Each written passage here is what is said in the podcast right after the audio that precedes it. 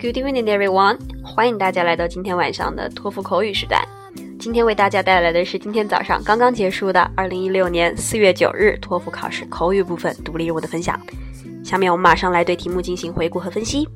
首先，我们来看 Task One。Describe one of the most popular web page in your country。请谈谈你们国家最流行的一个网站。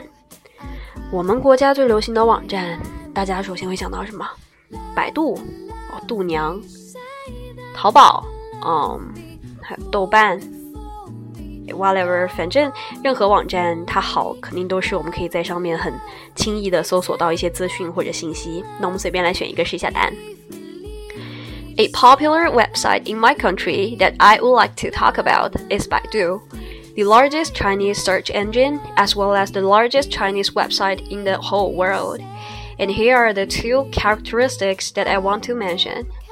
Firstly, it can largely improve my efficiency in study.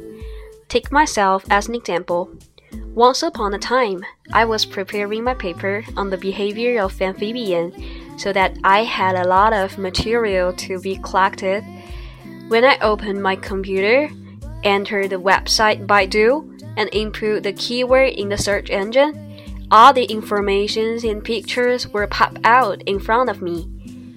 And on the website, I downloaded pictures of animals' appearances and different habitats, include their defensive and offensive behavior as well as eating habits. And there's also a further reading section, which allows people to expand the topic. I mean, through this further reading section, I also understood the origin and evolution of amphibian. So Baidu really helps me a lot in my study. And secondly, Baidu is also a good place to enlarge my social relationship. There is a forum, I mean a BBS, that makes people to exchange their opinions about the movies and music and, and electronic technology. Also, a social space is provided on the website to allow people to post their selfies or share some common interests.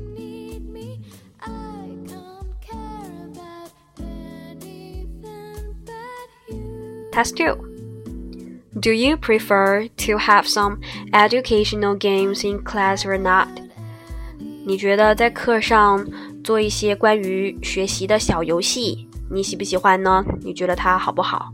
在课堂上的教学游戏，那我们肯定选择好啦，因为玩游戏放松，玩游戏可以更加 draw attention of the student，吸引学生注意力更集中，然后还可以增加人与人之间互相的交流和了解。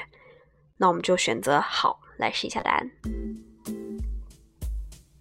I do prefer to have some educational games in the class, and here are the following two reasons. First of all, educational games can improve the study quality. I mean, some games can make students more concentrated and learn fast. For example, in the literature class about Shakespeare, learning the Romeo and Juliet, one of the Shakespeare's play, we all feel that these kind of vocabularies are too abstruse to understand and the sentences are too complicated to comprehend. So we cannot recite the whole play. Then the teacher changed another way to put the task into a class game. She divided us into this into like four groups for role play. Just because of the learning approach, a game of role play, we can fully acquire the personality of each character in the whole work and successfully remember the lines in the play. Secondly, educational game in the class is a good way to expand the social network because during the game, we can not only improve the communicational skills, but also establish the team spirit as well as the mutual trust.